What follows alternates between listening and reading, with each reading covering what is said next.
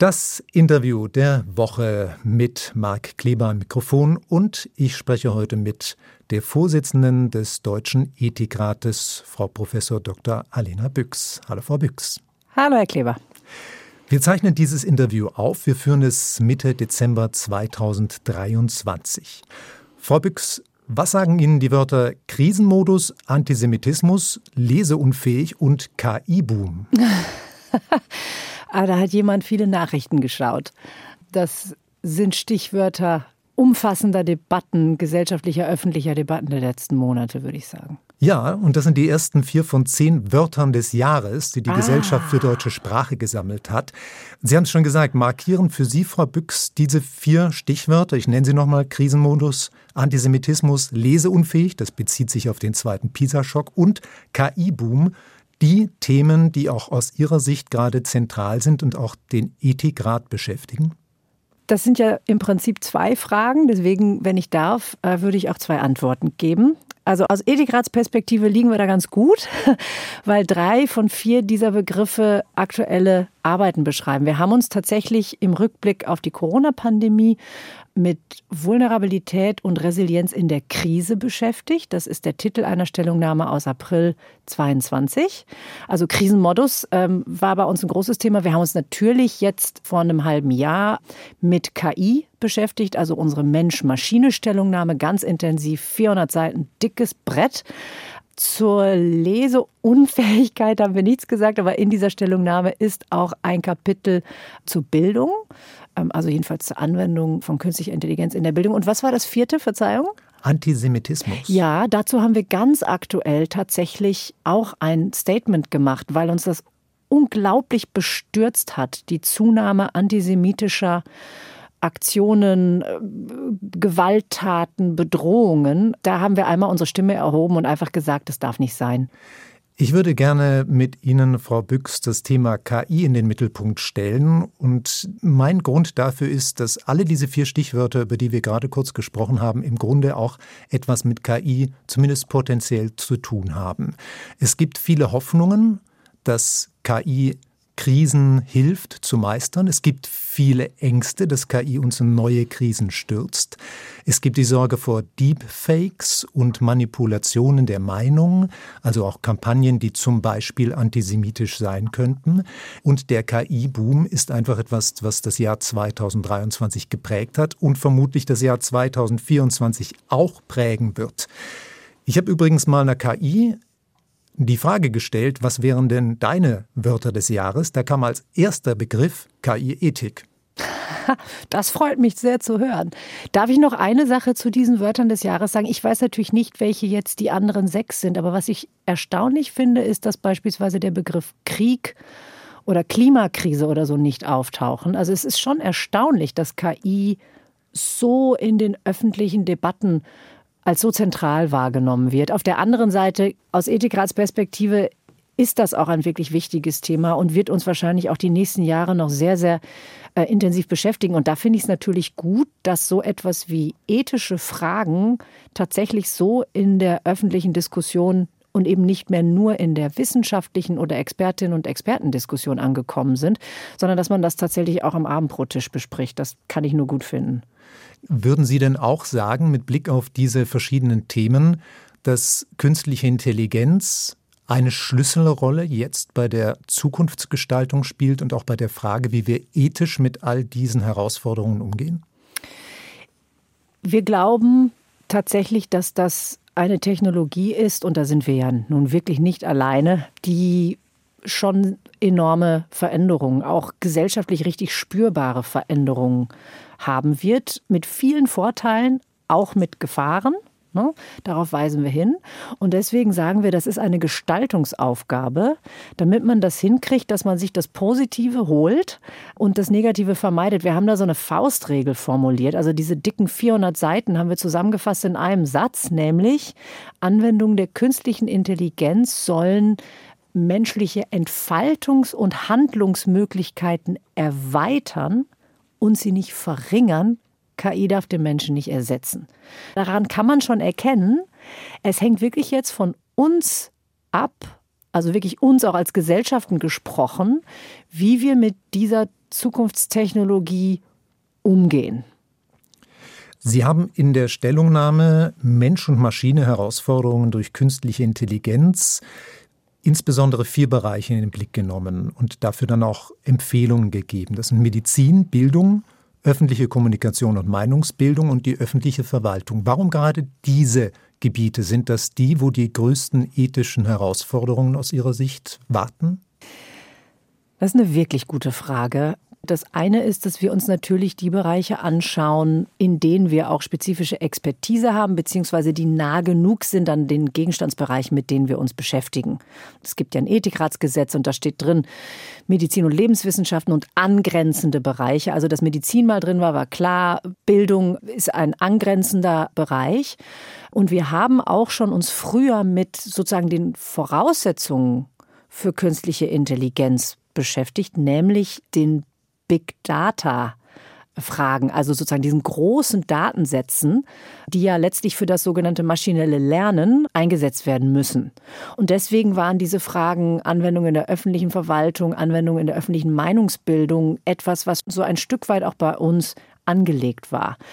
Gleichzeitig sind das schon auch vier Bereiche, die ja sehr sensibel sind, die sehr in den Alltag von Menschen hineingehen, ne? in der Schule, bei Kindern und Jugendlichen, in der Medizin, bei ganz verletzlichen Menschen, also Patientinnen und Patienten, ne? die, die krank sind, die ganz vulnerabel sein können.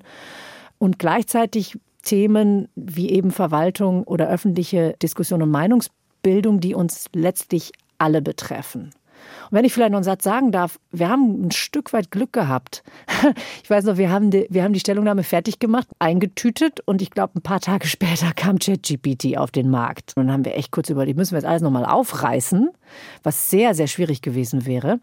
Und dann haben wir aber festgestellt, nee, man kann die Überlegung, die wir da angestellt haben, eigentlich auch ganz gut anwenden, eben auf diese Anwendung der generativen, sogenannten generativen KI. Also das haben wir eigentlich ganz gut miterfasst. Ich finde das ganz spannend, dass Sie das sagen, weil es ja im Prinzip auf der europäischen Ebene auch so war, dass man in dieser KI-Gesetzgebung, dem AI Act, geschrieben hat und dann stand der Entwurf und plötzlich war ChatGPT da und die generative KI in einer Macht und Durchdringung, dass die europäischen Parlamentarier und die Kommission sich auch erstmal schütteln mussten und sagen, oh, da müssen wir noch mal ran. Das zeigt doch im Grunde, wie diese Dynamik auch Regulierungsversuche überfordert, oder? Das würde ich so nicht sagen. Es ist gelungen, das einzuarbeiten. Das heißt, ich glaube, der Vorwurf an die Regulatorinnen und Regulatoren zu sagen, ihr habt das alles irgendwie nicht mitgekriegt, ist, glaube ich, ein ganz bisschen unfair. Gleichzeitig muss man sich auch klar machen, das ist eine irrsinnig schnelle Entwicklung. Also der Sprung nach vorne, da sind sich fast alle einig, der war schon wirklich enorm. Und das ist ein Tempo, an das müssen wir uns jetzt als Gesellschaften wirklich auch gewöhnen. Ich bin gar nicht sicher, ob ich das als Vorwurf gemeint habe, als Kritik vielleicht. Und es gibt ja genügend Kritik auch bei allem Lob dafür, dass Europa jetzt eine KI-Gesetzgebung hat, für die Ausgestaltung, dass die den Anforderungen gerade generativer KI, also dem Teil, der da quasi neu reingekommen ist, nochmal neu angeschaut wurde, nicht gerecht wird. Die EU hat sich entschieden, diese verschiedenen Überlegungen zusammenzuführen in einem sogenannten risikobasierten Ansatz. Also, dass man diese Technologien in Risikogruppen einteilt, je nach Einsatzbereich. Und was daran positiv ist, wenn ich das mal so das sagen darf, ist, dass man nicht alles über einen Kamm schert. Das ist sehr wichtig, weil es eben sehr, sehr unterschiedliche Anwendungsbereiche gibt und manche sind ganz fantastisch. Ich gebe mal ein konkretes Beispiel. Also man kann mit ein und demselben Algorithmus der generativen KI, also wirklich diesen ganz neuen Dingern, zum Beispiel neue Medikamente in der Chemotherapie entwickeln. Das gleiche Ding kann genauso die toxischsten Biowaffen entwerfen. Und deswegen, man will ja das Gute haben, aber das Schlechte nicht. Und deswegen kann man nicht die Technologie an sich irgendwie pauschal verbieten etwa, sondern man muss sich wirklich anschauen, wofür wird die wie eingesetzt und wie will man diese Bereiche angehen. Also das ist mal prinzipiell positiv. Unsere Botschaft ist immer, auch in dieser Stellungnahme, prinzipiell ist es wichtig, in den Bereichen ganz konkret zu gucken, welche Anwendungen erweitern menschliche Entfaltungs- und Handlungsmöglichkeiten und welche verringern sie. Das heißt, wir sagen vor allem aus ethischer Perspektive muss man gucken, wer ist eigentlich betroffen von einer Anwendung? Wer verliert dadurch vielleicht etwas und wer mag vielleicht auch was gewinnen?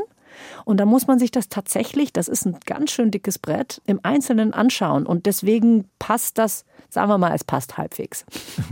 Also eine 50-50 Positivbewertung für den AI Act, die KI-Gesetzgebung in Europa.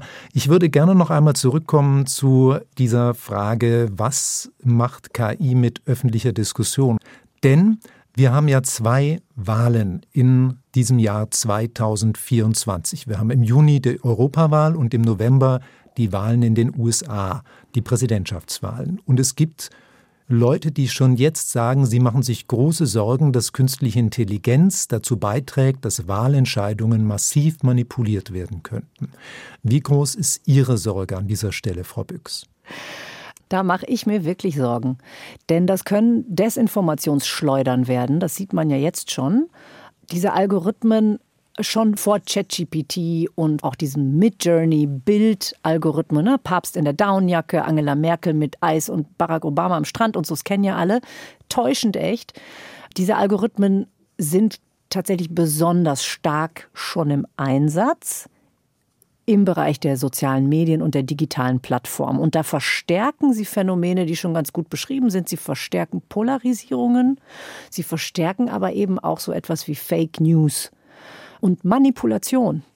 Und es gibt einfach Untersuchungen, die ganz klar zeigen, dass das schon in vergangenen Wahlkämpfen eine Rolle gespielt hat. Und wenn man jetzt ein mächtigeres Instrument hat, das sozusagen das alles noch besser macht und schneller und skalierbarer, na, dann ist die Sorge größer. Also ich sage das immer ein bisschen zugespitzt. Ich bitte um Verzeihung, dass ich das so deutlich sage, aber stellen Sie sich eben vor, am Vorwahlabend gibt es auf einmal so ein Deepfake-Video von Kanzlerkandidaten, die irgendwie, was weiß ich, Sex mit Kindern haben.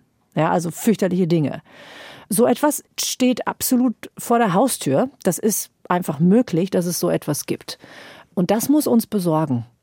Das sind Eingriffe in den Wahlkampf, die problematisch sind.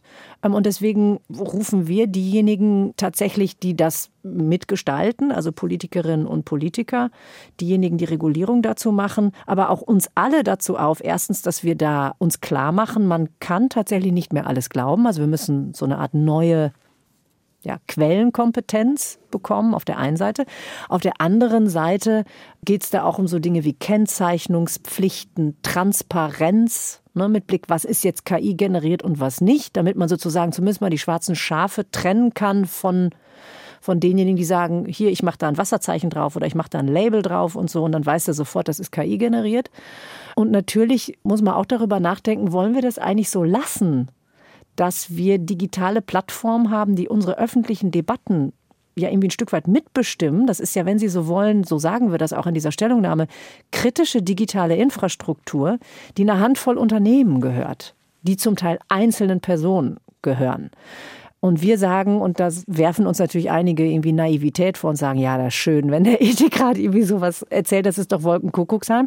Aber wir sagen, man sollte tatsächlich über öffentliche Alternativen nachdenken öffentliche Alternativen oder auch, was ja der US-Kongress wiederholt besprochen hat, eine Zerschlagung großer Tech-Konzerne, weil sie einfach eine marktbeherrschende Macht bekommen, durch KI noch verstärkt.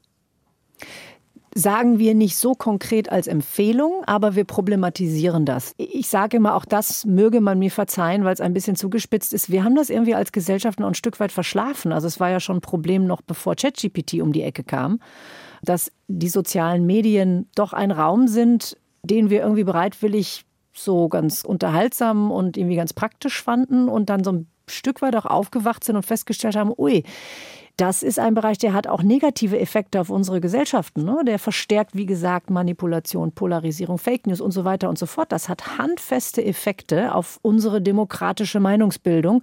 Das besorgt einen Ethikrat. Das ist völlig klar. Und da rufen wir schon dazu auf, da vielleicht noch mal ein bisschen kerniger hinzugucken.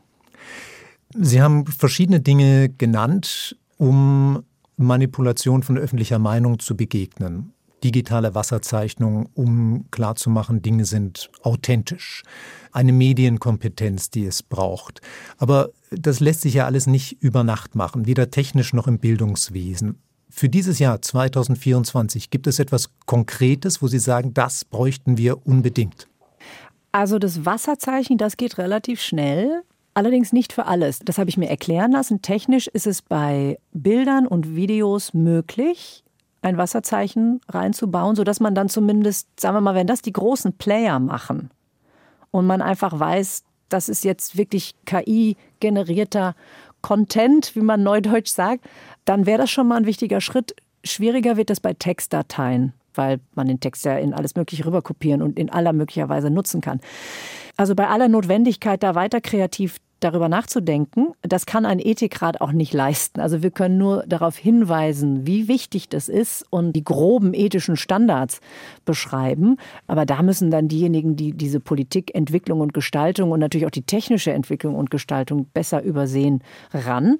Aber ein bisschen was Zuversichtliches. Ich habe schon den Eindruck, bei aller Herausforderung, dass dieses eine Jahr ChatGPT ziemlich breit, das traue ich mich fast zu sagen, ziemlich breit in der Bevölkerung schon irgendwie den Effekt gehabt hat, dass vielen Menschen klarer geworden ist, wow, da sind wirklich Instrumente unterwegs, die generieren Dinge, bei denen wir wirklich nicht mehr sicher sein können, sind die jetzt echt oder sind die nicht echt. Und da ist, glaube ich, also dieses Quellenverständnis, von dem ich sprach, diese Kompetenz, dass wir alle ein Stück weit lernen müssen, damit neu umzugehen, die ist echt gewachsen. Also ich bin zuversichtlicher Mensch und ich bin da eigentlich recht optimistisch, dass wir da nicht absolut unvorbereitet sind. Aber Sie haben völlig recht, weil die Entwicklung so zackig ist und man wirklich auch nicht ganz genau weiß, was kommt als nächstes, muss man da eben auch regulatorisch und gesellschaftlich gestaltend flott dranbleiben. Frau Büchs, Papst Franziskus hat in einer Botschaft zum Weltfriedenstag am 1. Januar sich mit künstlicher Intelligenz sehr umfassend beschäftigt und fordert einen internationalen Vertrag über Entwicklung und Einsatz. Also die Völkergemeinschaft solle verbindliche Regeln festlegen, um schädliche Praktiken zu verhindern. Wäre so ein internationaler Vertrag aus Ihrer Sicht sinnvoll, um ethische Standards weltweit zu setzen? Und zweite Frage muss natürlich sein, ist das überhaupt realistisch zu erreichen? Hm. Es wäre sehr wünschenswert und es wäre schon wichtig, dass sich die Demokratien auf Standards einigen. Also es wird sehr viel darüber diskutiert, dass, was weiß ich, Europa nicht nur für sich was macht, sondern Europa gemeinsam, sagen wir mal, mit den USA, Großbritannien, Indien, den Demokratien sich auf Standards einigt. Denn es gibt da wirklich große Unterschiede. Das sieht man ja, wenn man sich jetzt die EU-Gesetzgebung anschaut, also so biometrische Überwachung oder sogenanntes Social Scoring, was in China klar praktiziert wird, ist in der EU verboten oder extremst eingeschränkt. Von also muss man vielleicht ganz kurz erklären, Social Scoring ist quasi die Überwachung mit Hilfe von künstlicher Intelligenz, von sozial erwünschtem Verhalten und es wird entsprechend dann auch gesteuert und belohnt oder bestraft. Genau, man kriegt sozusagen Punkte dafür, wie man sich verhält im Alltag. Und das ist etwas, was mit den in Anführungszeichen europäischen Werten einfach nicht vereinbar scheint.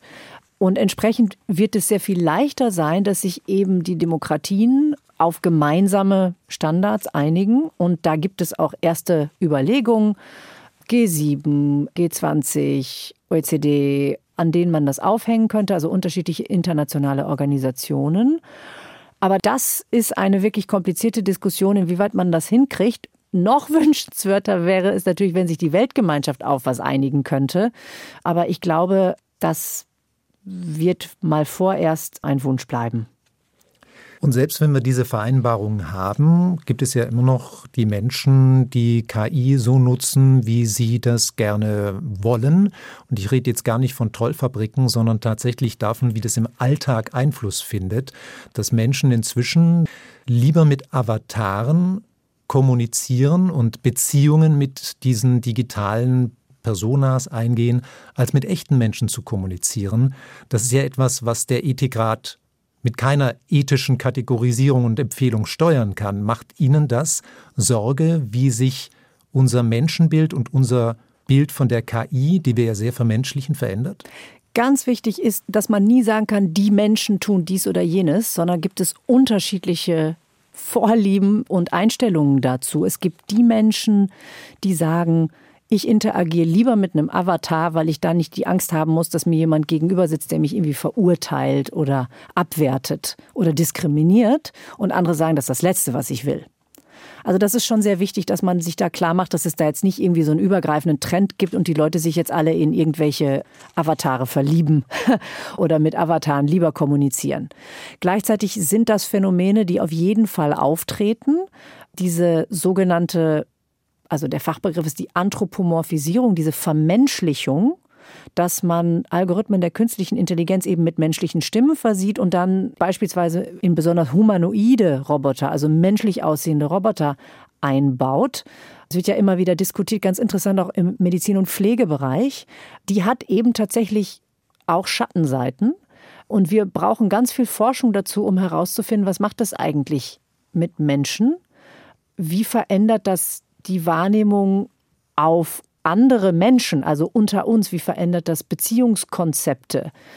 Wie kann man die Vorteile davon nutzen? Wie gesagt, es gibt Menschen, die da sehr, sehr gut mit zurechtkommen. Und wir wissen alle, Einsamkeit ist ein großes Problem, eine große Herausforderung, wichtiges Thema. Und es gibt einfach durchaus auch ermutigende Hinweise, dass man mit solchen Systemen Menschen wirklich auch was Gutes tun kann. Gleichzeitig hat man eben Sorge, dass da zum Beispiel Abhängigkeit entsteht von solchen Maschinen.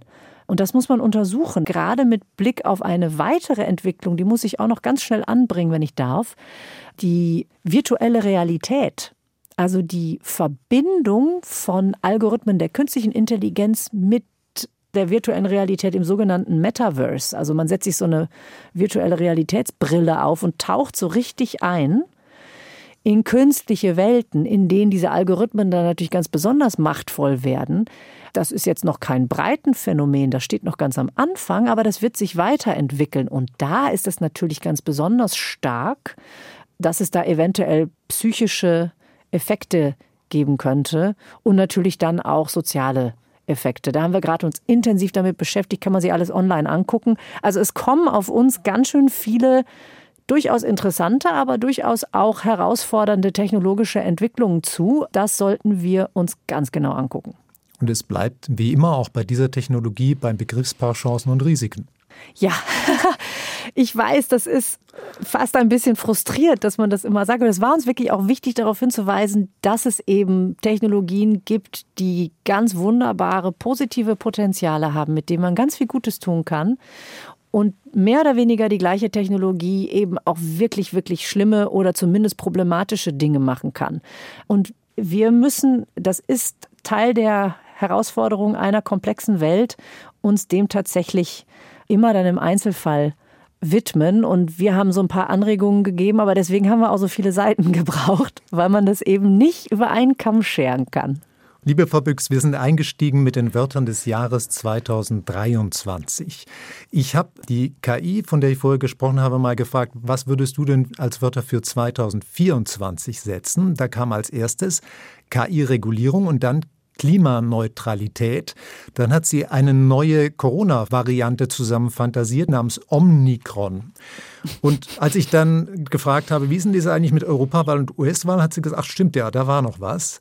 Und hat dann gesagt, dann sind die Wörter andere, nämlich Europaskepsis, Trumpismus und Deepfake-Erkennung und KI-Transparenz. Also man merkt, je nachdem, wie man fragt, bekommt man auch Antworten. Und deswegen frage ich zum Schluss Sie, liebe Frau Büchs, wie sind Ihre Wörter des Jahres 2024? Hm. Ich glaube, es ist sehr wichtig, weil ich da, da will ich jetzt mal ein bisschen übergreifend sein, dass man so etwas wie Zuversicht in den Blick nimmt. Resilienz, also Widerstandsfähigkeit im Angesicht vieler, vieler Krisen, das ist etwas, womit wir uns eben als Ethikrat sehr intensiv beschäftigt haben. Und Zuversicht ist mir einfach persönlich immer wichtig, dass wir die nicht vergessen. Vielen Dank, Frau Professor Dr. Alena Büchs, Vorsitzende des Deutschen Ethikrates. Dankeschön. Das war das Interview der Woche mit Mike Kleber.